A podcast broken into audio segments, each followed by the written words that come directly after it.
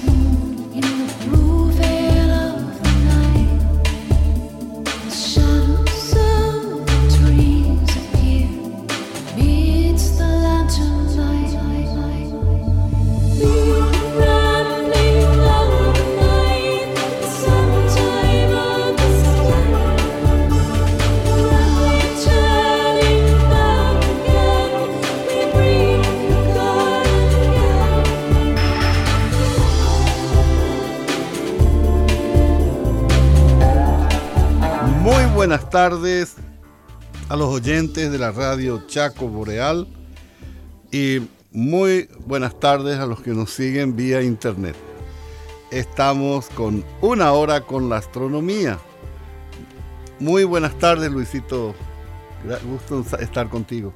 Luisito Cáceres. Buenas tardes, Nicolás Maslo. muy buenas tardes, profe Blas. Muy buenas tardes Luis en los controles y también buenas tardes para toda la audiencia que nos sigue este día. Así es. Bueno, estamos en este horario porque los domingos teníamos el inconveniente de fútbol y también quiero saludarle al señor Aníbal Benítez Navarro que estábamos hablando sobre las músicas. Tenemos un eclipse de luna el 27 de septiembre y vamos a realizar la observación desde el observatorio de San Cosme y San Damián, ahí en el... Eh, va a ser algo interesante y justo consulté con él sobre qué músicas poder eh, que los, eh, ejecutar esa noche, que sean músicas paraguayas relacionadas con la luna. Eso le pedí al amigo, el señor Aníbal Benítez Navarro, que es el que maneja todas estas cuestiones de lo que es la música paraguaya. Y bueno, entonces vamos adelante con las efemérides astronómicas. Muy bien, las efemérides astronómicas son las siguientes. El día 19 de marzo tenemos al planeta Mercurio a tan solo 5 grados al sur de la Luna. Así es, muy bajo en el horizonte realmente. Eh, como siempre, Mercurio es el planeta más complicado de observar por estar muy cerca del, Sol, o sea, es el planeta más cercano al Sol, entonces está siempre dentro del resplandor solar. Y lo vemos de un color naranja cuando lo podemos observar. Ese es el problema de Mercurio. Y es famoso el caso de que muchos astrónomos nunca pudieron observar a Mercurio por tenerlo siempre muy bajo en el horizonte. Bueno, continuando con las efemérides, el 10, perdón, también el 19 de marzo a las 5 de la tarde tenemos a la luna en perigeo a 357.584 kilómetros de la Tierra. Sí, señor. 357.584 es una luna muy cercana y eh, la luna se va a encontrar en camino a convertirse en luna nueva, o sea, no visible para nosotros. Es esa luna que está pasando frente o por debajo o por encima del sol y que no podemos observar. Esa es la luna nueva. Y eh, siempre hablamos de la luna, la vez pasada, la última luna nueva fue la más cercana. Sí, que le llamaban la superluna negra. La, la más cercana, luna llena, va a ser el 27 de septiembre a la noche. Y esa es la superluna. Y ese día va a ocurrir el eclipse que estábamos comentando con el señor Aníbal Benítez Navarro, justamente. Bueno, Esto, bueno también aclarar, por más que siempre estemos comentando, de que la Luna tiene una órbita eh, eh, elíptica. Entonces, en cada mes, todos los meses, la Luna está muy cerca de la Tierra y está también lejos de la Tierra. Es una elipse, en la órbita de la Luna. Y esta, esta cercanía ocurre el 19, eh, que la Luna está en su posición más cercana de la Tierra. Bueno, el 20 de marzo a las 6 y 38 de la mañana tenemos la luna nueva, o sea, exactamente se da la fase. Sí. Luego, el, también el 20, tan solo 8 minutos después, a las 6 y 46 de la mañana, tenemos un eclipse total de sol que no es visible desde Paraguay. No, es visible en el hemisferio norte, va a ser visible como total bien en el, hacia el polo, digamos, bien muy, muy alto en Y ya como parcial va a ser visible desde toda Europa hasta Italia, hasta el sur de Italia y el norte de África. Todo el norte de África van a observar este eclipse como parcial. Eso, ¿Por qué ocurre? ¿Por qué nosotros no podemos ver ese, no vamos a poder ver ese eclipse?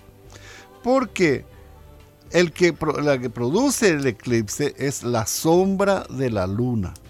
Y como la sombra de la luna es muy, no es muy ancha, que digamos, puede llegar a 190 kilómetros, 200 kilómetros, depende, de diámetro, si uno no se encuentra dentro de esa sombra que produce, proyecta, perdón, la luna, no, no vemos el eclipse total. El eclipse total puede estar pasando, por ejemplo, sobre Ciudad del Este, que ya no es visible desde Asunción. Desde Asunción ya vemos como parcial. Entonces, por eso lo difícil de estar dentro de la eh, sombra que proyecta la luna. Nosotros, un eclipse total, o sea, la sombra va a pasar exactamente sobre Asunción como ocurrió el 3 de noviembre de 1994, recién va a ocurrir el 16 de enero del 2075. Ese día vamos a ver un eclipse total de luna, o sea, la luna va a cubrir totalmente al sol. Hasta esa fecha, hasta el 2075, esa, esa franja oscura no va a pasar sobre el Paraguay. Van a pasar todos por Argentina, por Brasil, por Perú, por otros lugares, pero no sobre el Paraguay. Entonces, nosotros vamos a tener que observar eclipses parciales. Se dice eclipse parcial cuando la luna no cubre totalmente al sol, cubre parte. Entonces nosotros vamos a ver ese tipo de eclipse. Partes del sol está cubriendo eh, la luna. La luna actúa como un biombo que cubre al sol. Cuando cubre totalmente es porque la sombra está pasando sobre tu localidad. Pero cuando no ocurre ese fenómeno que pase sobre tu localidad, vos ves como eclipse parcial de sol. Y el, creo que el 17, sin mal, no, no, el 27 de febrero, el 26 de febrero del 2017 recién vamos a poder observar e, el primer eclipse parcial y comienza así hasta el año 2075. Este eclipse en sí se va a ver, por ejemplo, como parcial desde el norte de África, en Italia, todas esas zonas se están preparando para observar el eclipse parcial de sol que va a ocurrir.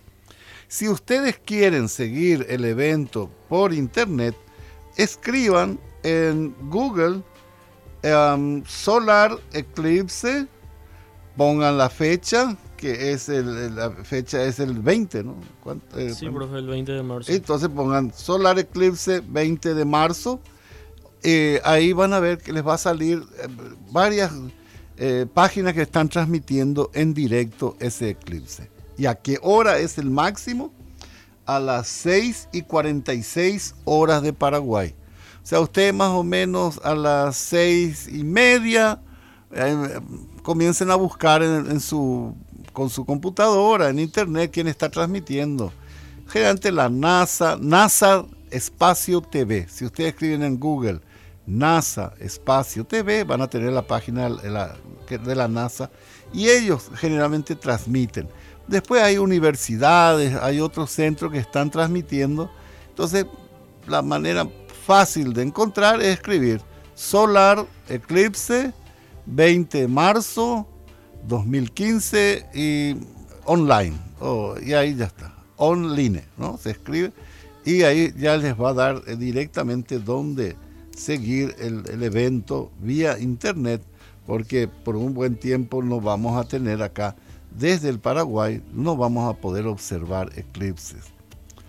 Em, bueno, podemos ir adelante. luego también el 20 de marzo a las 7 y 45 de la tarde se da el equinoccio de otoño. Sí, señor, equinoccio es una fecha muy importante eh, ya para los antiguos y para nosotros es muy importante el evento del equinoccio. El equinoccio se refiere a un evento astronómico. Eso ocurre dos veces al año. El primero ocurre alrededor de estas fechas de marzo y el segundo allá por el 20 eh, de septiembre. El que va a ocurrir eh, este 20 de septiembre le llamamos en el hemisferio norte, le dicen el equinoccio de primavera. En el, en el hemisferio norte va a comenzar la primavera. El equinoccio vernal también le damos el nombre. Y para nosotros es el equinoccio de otoño. ¿Qué pasa en ese momento? La Tierra, en su órbita alrededor del Sol, la mitad de la Tierra, vamos a decir, el centro de la Tierra, se pone en línea, se alinea con el Sol. Entonces el Sol cruza por el Ecuador y para nosotros, ¿hacia dónde se está yendo? Se está yendo hacia el norte. Cruza el Ecuador y se va hacia el norte, hacia el hemisferio norte. Y se aleja de nosotros en perspectiva y se acerca hacia el hemisferio norte. Por eso otoño. Y allá para ellos es primavera. En el hemisferio norte este equinoccio vernal es el equinoccio más importante que podemos tener en toda para ellos porque era el regreso del verde, el regreso de las aves, el regreso del buen clima, bueno, en fin, un montón de cosas. Y esta fecha del equinoccio, ellos sabían perfectamente cuándo ocurría. Porque en el día del equinoccio, por eso se llama equinoccio, equinoccio viene de equinoctium, quiere decir que el día y la noche eh, ocurre, el, eh, tienen 12 horas cada uno. Le voy a pedir a Nicolás mientras si me podés ver cuándo es la luna llena después del equinoccio, por favor. ahora voy a ver. Sí. Entonces, eh, es una fecha muy importante para ellos, muy importante. Por eso el equinoccio se festejaba, eh, la Pascua. ¿Y cómo surge este término de la... Sí. Eh, permiso, profe. La siguiente luna llena sería el 4 de abril. 4 de abril. El 4 de abril va a ser luna llena. Y ven un poco la Pascua cuando te marca. Pascua. Un segundo. Falta mucho todavía. No, antes tiene que haber luna llena, no hay otro. Y tenemos luna llena el 5 de marzo, o sea, tuvimos. Y luego recién el 4 de abril. Sí, ¿y la Pascua cuando tenés? Eh, inicio Pascua. Ya le vamos a ver un ratito. ¿Por qué? Porque la iglesia se basa en el equinoccio para fijar sus fiestas, las fiestas religiosas se basan con el equinoccio. Eh, domingo de resurrección, 5 de abril. 5, ahí está, ok. Entonces, ¿cómo calcula la iglesia? ¿Cómo hicieron esto? En la antigüedad, la fiesta religiosa de la Pascua se festejaba al mismo día de la Pascua judía. La Pascua judía se festeja en la primera luna llena después del equinoccio. En este caso tenemos entonces el equinoccio el 20 de marzo. Acá le preguntamos a Nicolás Maslow cuándo es la primera luna llena. Nos dice él el 4 de abril. Bueno, el 4 de abril, la primera luna llena, es la Pascua hebrea, es la Pascua judía.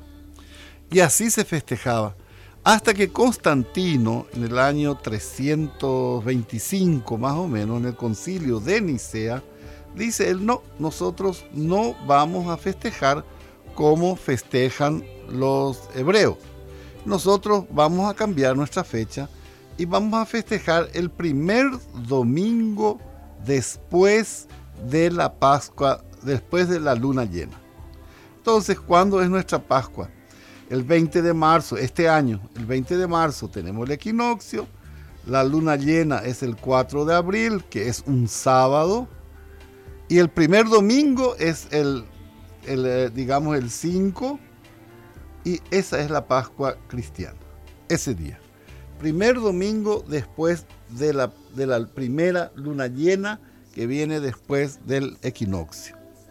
Entonces, esa es la forma como eh, dispuso Constantino para eh, realizar la, eh, la Pascua, para festejar la Pascua.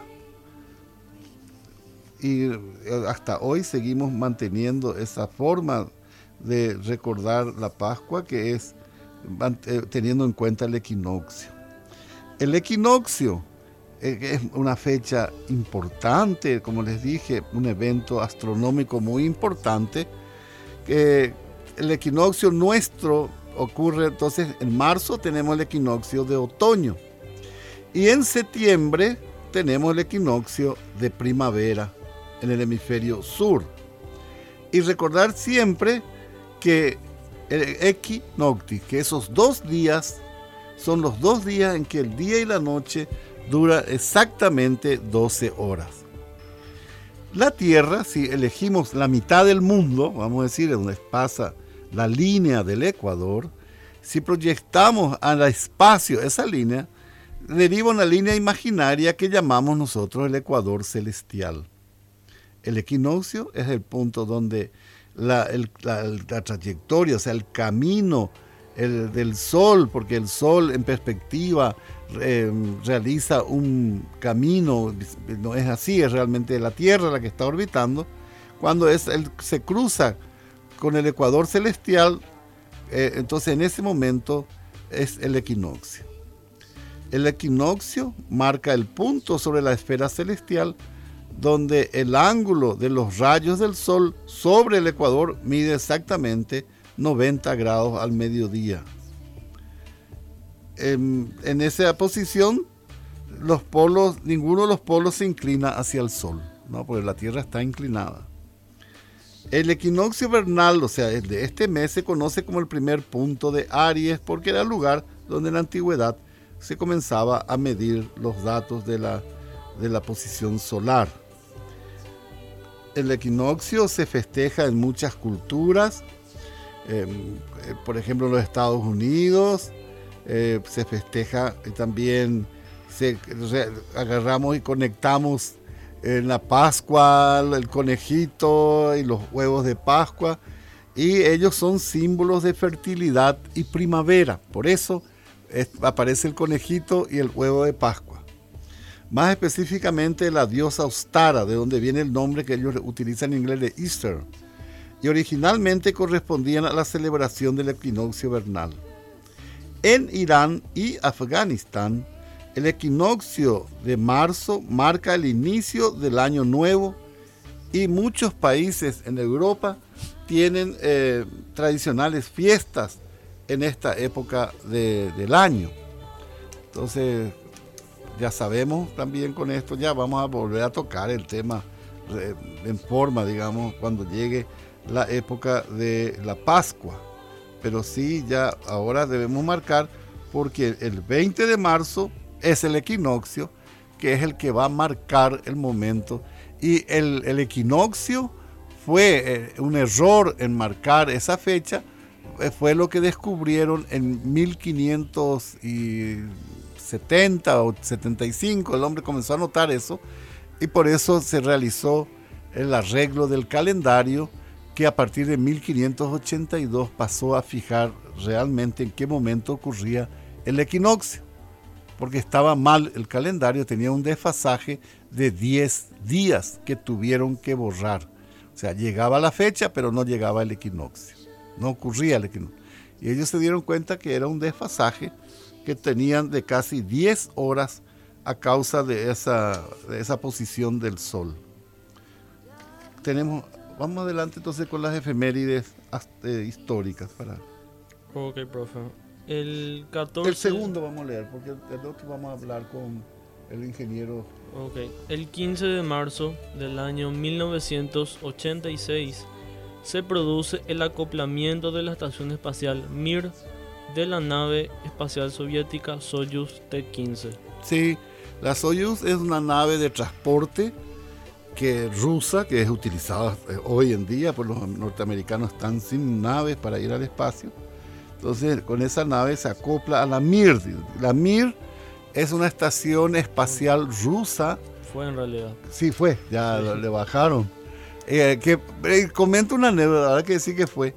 Pasó sobre Asunción en, en, su penúltima vuelta. Me acuerdo porque nos dimos cuenta que iba a ocurrir eso, porque sabíamos que hora iba a descender y salimos a mirar y nos todavía recién una tardecita estaba oscureciendo y se vio pasar perfectamente de noroeste a sureste.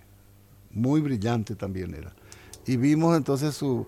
Y un canal de televisión de Paraguay filmó eso, no sé si tendrán siempre, pero un canal de televisión eh, grabó, vamos a decir, el paso de esta nave sobre Asunción en su penúltima vuelta. Y bueno, ahora prácticamente menos de tres horas antes de su caída sido. Sí, sí, no, ya, sí, cada vuelta toma 90 minutos. Sí, no, ya venía, ya se venía. Y pasó sobre nosotros, me acuerdo. Y bueno, vayamos entonces a una pausa. Una pausa, Sí, y ya estamos de regreso con una hora con la astronomía.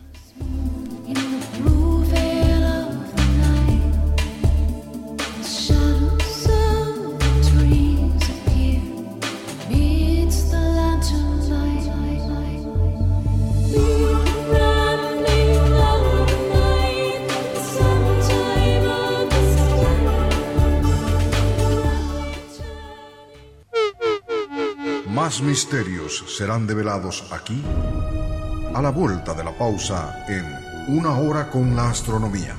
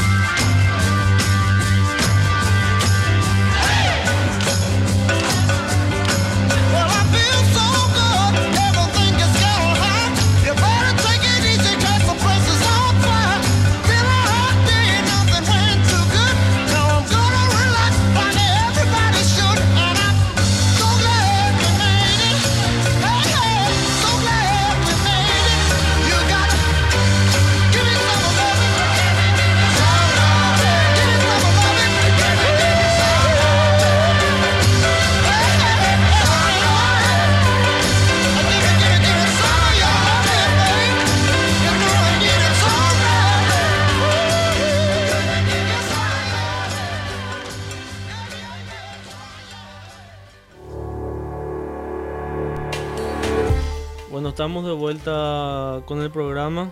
Antes de continuar, queremos mandar un saludo a nuestros amigos de Astronor, Marcelo Cerezo, Pelín Rodríguez, que acá tengo un mensaje de Marcelo que nos está escuchando. Qué gusto. Hola Marcelo, ¿cómo estás? ¿Sabes qué? Eh, ya que estamos envidiando, estás muy activo, Marcelo. Están muy activos, Astronor ahí con Pelín.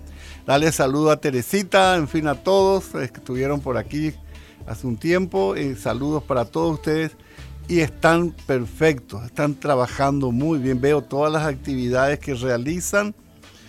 Eh, pero lo único, espero que con el permiso de los oyentes, nada palpable por esta zona, querido amigo Marcelo. Nada palpable hasta hoy. Así que, bueno, me pone muy contento que les vaya todo bien. Veo que tienen mucha gente, que hacen reuniones hermosas y vayan preparándose para el eclipse del 20 eh, de, 26 de septiembre o 27, 27 un domingo, 27 de septiembre que vamos a tener ese eclipse. Para usted va a ser un poquito tarde, para nosotros va a comenzar a las 21.07 y para ustedes ahí va a comenzar a las 22.07. Ser el comienzo. Se van a estar hasta tarde y el otro día hay que elaborar, ¿no?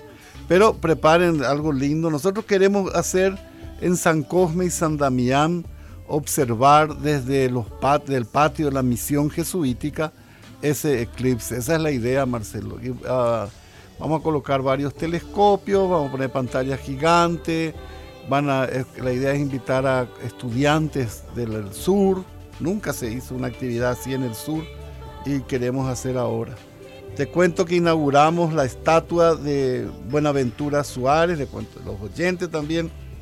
Eh, inauguramos una estatua de Buenaventura Suárez en el centro de la plaza, que era la antigua Plaza Mayor de la misión jesuítica de San Cosme y San Damián.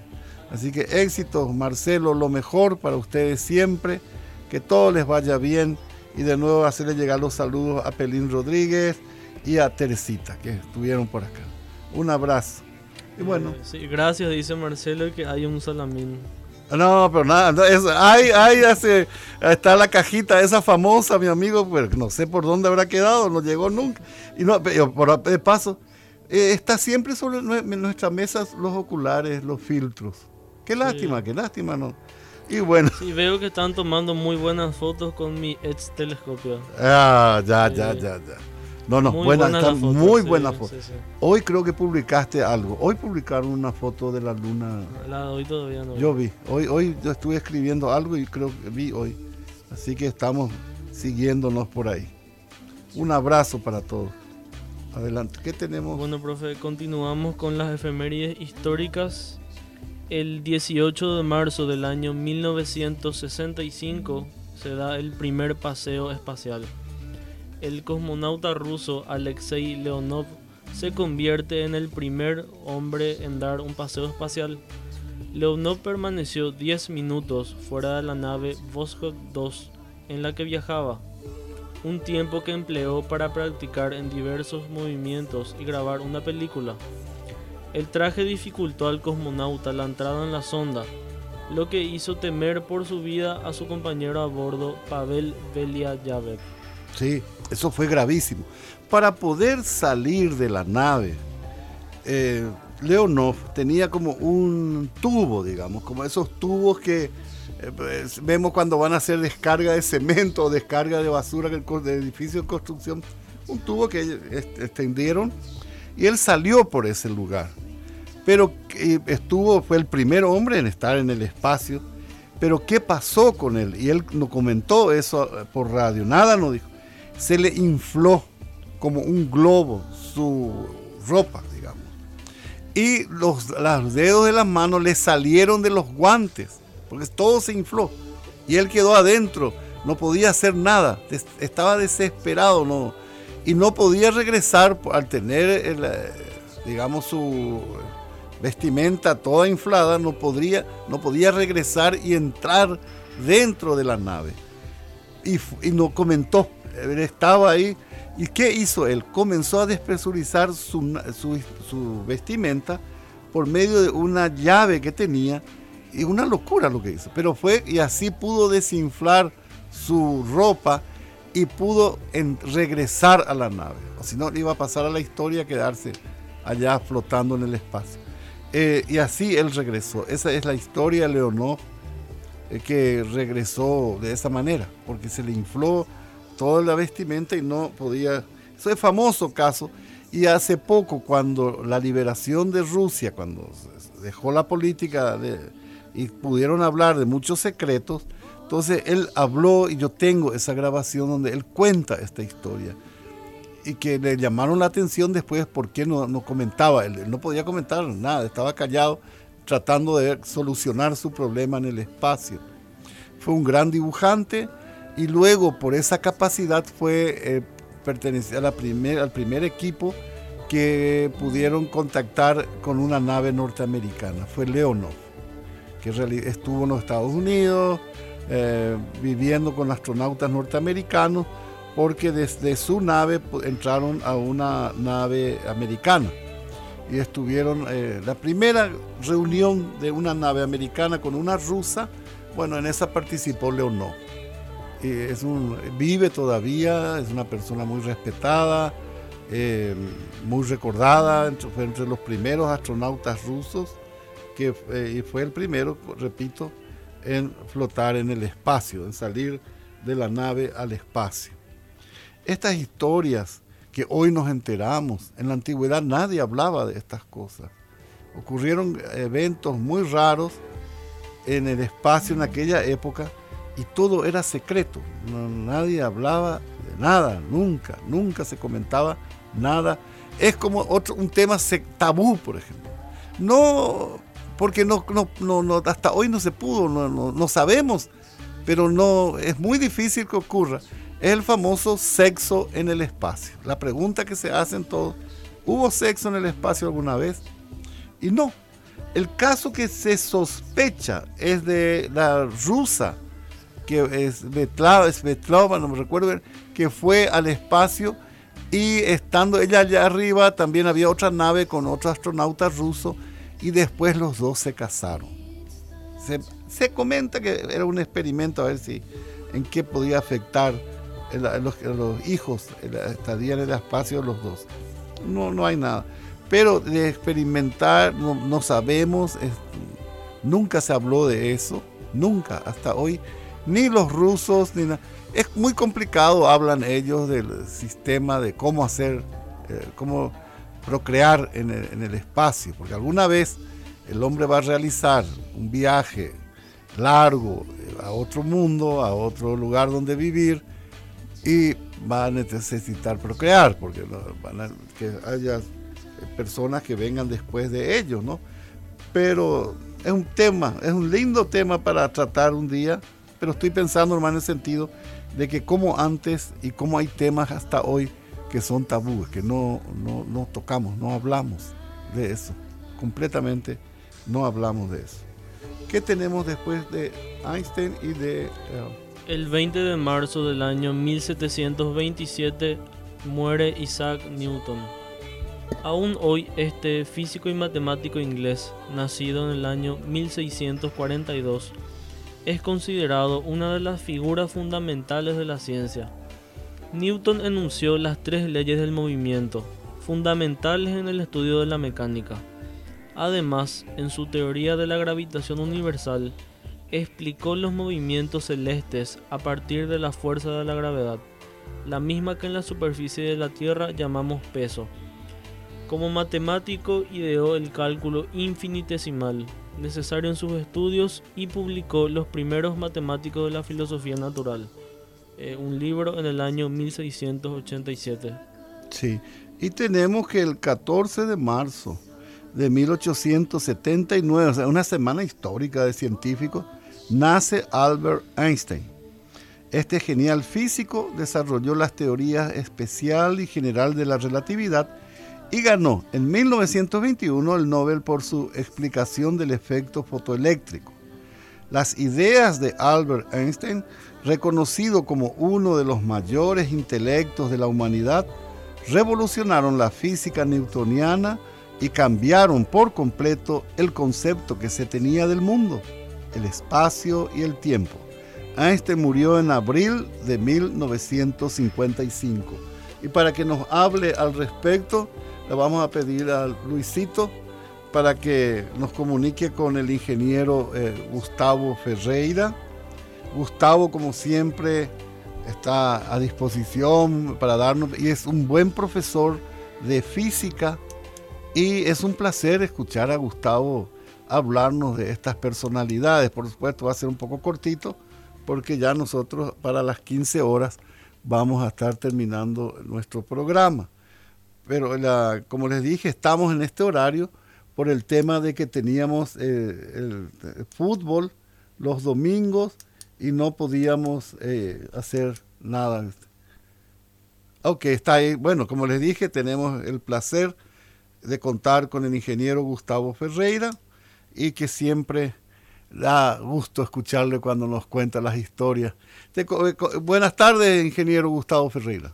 Hola, Blasito, buenas tardes. Hola, Nico, y también buenas tardes a toda la audiencia. Sí, estamos recordando que el 14 de marzo de 1879 nace Albert Einstein y el 20 de marzo de 1727 fallece Isaac Newton. O sea, estas dos personalidades aparecen en esta semana en, las efemérides astronómicas. Por eso te llamamos, porque como está diciendo los oyentes, siempre un placer escucharte, Gustavo. Y gracias, Blas, gracias. Realmente dos, dos personajes importantísimos de la ciencia y por lo tanto también es un verdadero patrimonio de toda la humanidad, Blas, ¿verdad? por el aporte que hizo cada uno de ellos. Y vamos a comenzar hablando del inglés, Blas, ¿verdad? Sí. El Isaac Newton, como bien dijo Nico hace unos minutos, se le recuerda por ese gigantesco aporte a la mecánica de haber eh, hecho las famosas tres leyes que rigen el universo mecánico clásico, ¿verdad? La ley de la inercia, la ley de la dinámica y la famosa ley de acción y reacción con esas tres leyes se, explica todo, o prácticamente todo el universo conocido, Blas, en, en el mundo clásico, ¿sí? Hay que, hay que viajar demasiado rápido a la velocidad cercana a la luz como para que de repente las leyes empiecen a tener, entre comillas, fallas y se tenga que recurrir a, la, a las leyes de, a las, teorías a las teorías ya de, de Einstein. Y, y Newton fue fue gigante, Blas. Realmente la, la figura él trasciende y va a seguir va a seguir recordándosele por, por, por siempre, ¿verdad? Se metió o se dedicó a, no solo a la, a la mecánica, sino también al estudio de la física, eh, de la óptica, perdón, a la óptica. Inventó el telescopio eh, reflector, Blas, y como decía en un, una serie de televisión, solamente por ese invento, solamente por el, por el invento del telescopio reflector, ya debería pasar a la historia. Imagínate, Blas. Y el telescopio reflector es solamente uno de, los de las varias cosas que, que, él, que él desarrolló y que inventó. El desarrollo de un área de la matemática completamente nuevo como el cálculo se debe totalmente a él, en ese caso él comparte la paternidad con un alemán que es Gottfried. Hola. Sí, adelante. Se, se, interrumpe la llamada, habla. Eh, no, ahí nomás están discando. Sí, adelante. Sí, sí. Y bueno, este, me, perdí de repente. no, por favor. La, el, Newton, la el, el área de, estudio de Newton abarca demasiados aspectos. Él se le recuerda, como dijo eh, eh, Nico, por la mecánica, pero también estuvo en matemáticas, desarrolló la matemática para poder resolver problemas específicos y inventó el cálculo. Y te decía, él fue, en ese caso se le comparte la paternidad con Leibniz, un alemán eh, que era contemporáneo suyo, entró en el campo de la óptica, desarrolló una teoría sobre la luz. Newton decía que la luz estaba formada por partículas. Él padre de la teoría corpuscular que a la larga se probó que no, no era correcto. Hoy día se sabe que la luz no está formada por partículas, sino que es una onda electromagnética, no tiene masa, ¿sí? Y, en fin, Blas, es, no, eso, eso no le quita completamente mérito. Realmente extraordinario, ¿verdad? Así es. Algo para ir a más todas las historias que esta gente tuvo, la vida... No, la vida, la vida novelesca que tienen, ¿verdad? Todos, los dos. Los dos. Y, sí, y, Nico también se acordó de la ley de la gravitación universal, ¿verdad? De, de, dos cosas escuché en la previa que estaba Nicolás hablando. Dijo de las tres leyes de Newton y también de la ley de atracción, de la ley de la gravitación universal, ¿verdad? Que explica, explica, el, explica por qué los cuerpos se están se atraen y por qué la Tierra tiene la órbita que tiene, la órbita circular, o casi circular, elíptica. El, en eso, por ejemplo, eh, el que estuvo cerquita, que estuvo arañando, eso fue Kepler, ¿verdad? Unos tiempo antes de Newton. Kepler llegó, ¿verdad? Y descubrió el movimiento elíptico del, de los planetas, pero no supo por qué, no sabía explicar. Las leyes de Kepler se pueden deducir matemáticamente y Newton logró deducir eso en una tarde, dice Blas. Eso es un trabajo así eh, titánico, es una, una cosa espectacular que inclusive en la Real Sociedad, y eso muestra también en la serie de Cosmos, en la nueva, la nueva serie, había un, una especie, no de concurso, pero había un desafío en la época de Newton y llevada por la sociedad, Real Sociedad, de quién podía demostrar matemáticamente las leyes de Kepler, o sea, cómo se, por qué el, el porqué de las órbitas elípticas, por qué no una órbita circular u otra órbita, ¿verdad? Sí. Y el amigo de el amigo de Newton, un amigo de Newton que era Halley, el, el, el, que descubrió el cometa, ¿verdad? El que lleva el, el que le da el nombre al cometa Halley, le comenta eso a, a Newton le explica que en Londres, en la Real Sociedad, estaba eh, interesada en saber eh, quién podía, quién era la, que podía dar la talla, el, quién podía ser el, hombre que, que, podía explicar por qué las órbitas tenían esa, esa forma. Y Newton le dice, pero sí, sí, eso es muy fácil, le dice, y ya le muestra y el resultado, que él en una tarde había escrito, ¿verdad? En una en una hojita, dice, y empieza a buscar la hoja, dice, y no encuentra, ¿verdad? Entonces Halley le dice, bueno, volvé a hacer, ¿verdad? Y allí Newton tiene que rehacer de nuevo el trabajo, pero ya lo había hecho, en, en parte ya estaba demostrado. Él había llegado a la conclusión de que las órbitas tenían que ser o elípticas o circulares, y en este caso eran elípticas.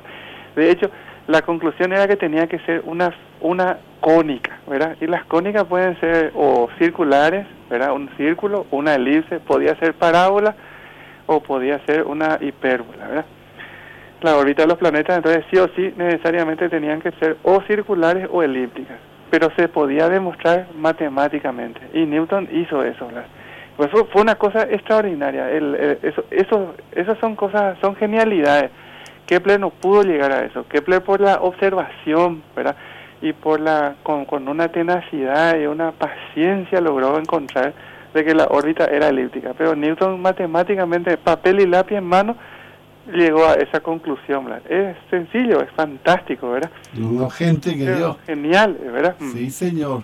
algo fantástico, gente que vivió y para más sus mejores trabajos está Diego cuando no estaba en la universidad cuando estaba él solo por el tema de la, la peste, enfermedad no la peste la peste la, la tuvo él tuvo que salir de, de, la universidad de Oxford y tuvo que ir a eh, a refugiarse en Lincolnshire que era la granja donde él había crecido ¿verdad? y ahí y ahí pasó una buena temporada hasta que y durante ese tiempo él se dedicó y encontró todo lo que nosotros hoy disfrutamos, ¿verdad? Sí, señor. Y otra cosa interesante, todo tiene su tiempo. Hay un, eh, una revista que se llama Astrono Comic Astronomy. Sí. y ahí aparece Galileo sentado debajo de un manzano y le cae un manzano por la cabeza pero él para él no, tenía sentido nada y siguió con su telescopio. Y dice, y cada cosa en su momento van apareciendo en la historia, ¿no? Sí, sí. Y, de Newton, ahí estuve también viendo el famoso manzano que hasta hoy eh, tienen ahí cerca de donde él vivió, hasta hoy está. El, eh, y esa, esa es la, la característica de estos de esta gente extraordinaria que de tanto en tanto aparece en la humanidad, Blas. Todos nosotros diariamente o cotidianamente o dentro de nuestra vida observamos un fenómeno y no nos llama la atención, pero, aparece alguien que ve eh, algo, ¿verdad? que todos vemos, pero que a nosotros se nos pasa, eh, que es, sin importancia para nosotros y sin embargo esa persona se hace la gran pregunta, ¿verdad? que conduce después luego a un descubrimiento notable, ¿verdad? Una, él se pregunta por qué la manzana cae y no la luna, dice, ¿verdad? Sí. O la, misma o la misma fuerza, y después dice, la misma fuerza que, que hace que el manzano, que la manzana cae, que el manzano caiga, es lo que mantiene a la luna en órbita. En órbita. Eh, extraordinario, ¿verdad? No, no, algo fantástico. Bueno, Gustavito, te agradecemos muchísimo. Dale, ya vamos terminando nuestro programa.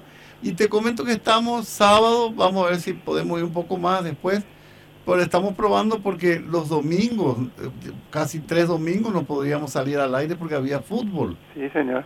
Y sábado también hay fútbol.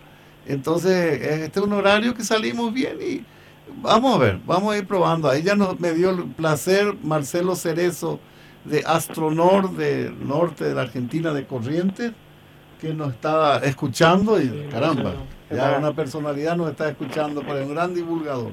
Qué maravilla, que nuestras voces y nuestras, nuestros comentarios ya van tan lejos, más allá de nuestra frontera. Blas, sí, ¿eh? señor, sí. señor, así es. Y es lindo eso, Blas. ¿eh? Claro que, sí. Un abrazo, Gustavo, saludo a toda la familia. Igualmente, saludo a, Nicolás también ahí y a toda la audiencia. muchas gracias, hasta luego, Gustavo. Gracias. Chao, señores. Chao, chao. Y bueno, así pudimos escucharlo a Gustavo, un poco, no tuvimos mucho tiempo, pero es un hombre que da, es un placer escucharlo cuando da sus explicaciones, es un muy buen profesor de física. Eh, siempre que necesitamos datos, él está presente con nosotros y podemos conversar. Eh, bueno, vamos a ir terminando. Nicolás, si tenés algo, por favor. Eh, no, profe, ya no hay nada. ¿Mm? Vamos, terminando. Sí, tengo unos mensajes de Marcelo. Sí. dice que vota para que nos quedemos los sábados. Ah, muy bien. Vamos a estar. El horario de los sábados. Y también le manda saludos a Gustavo. Ah, muy bien.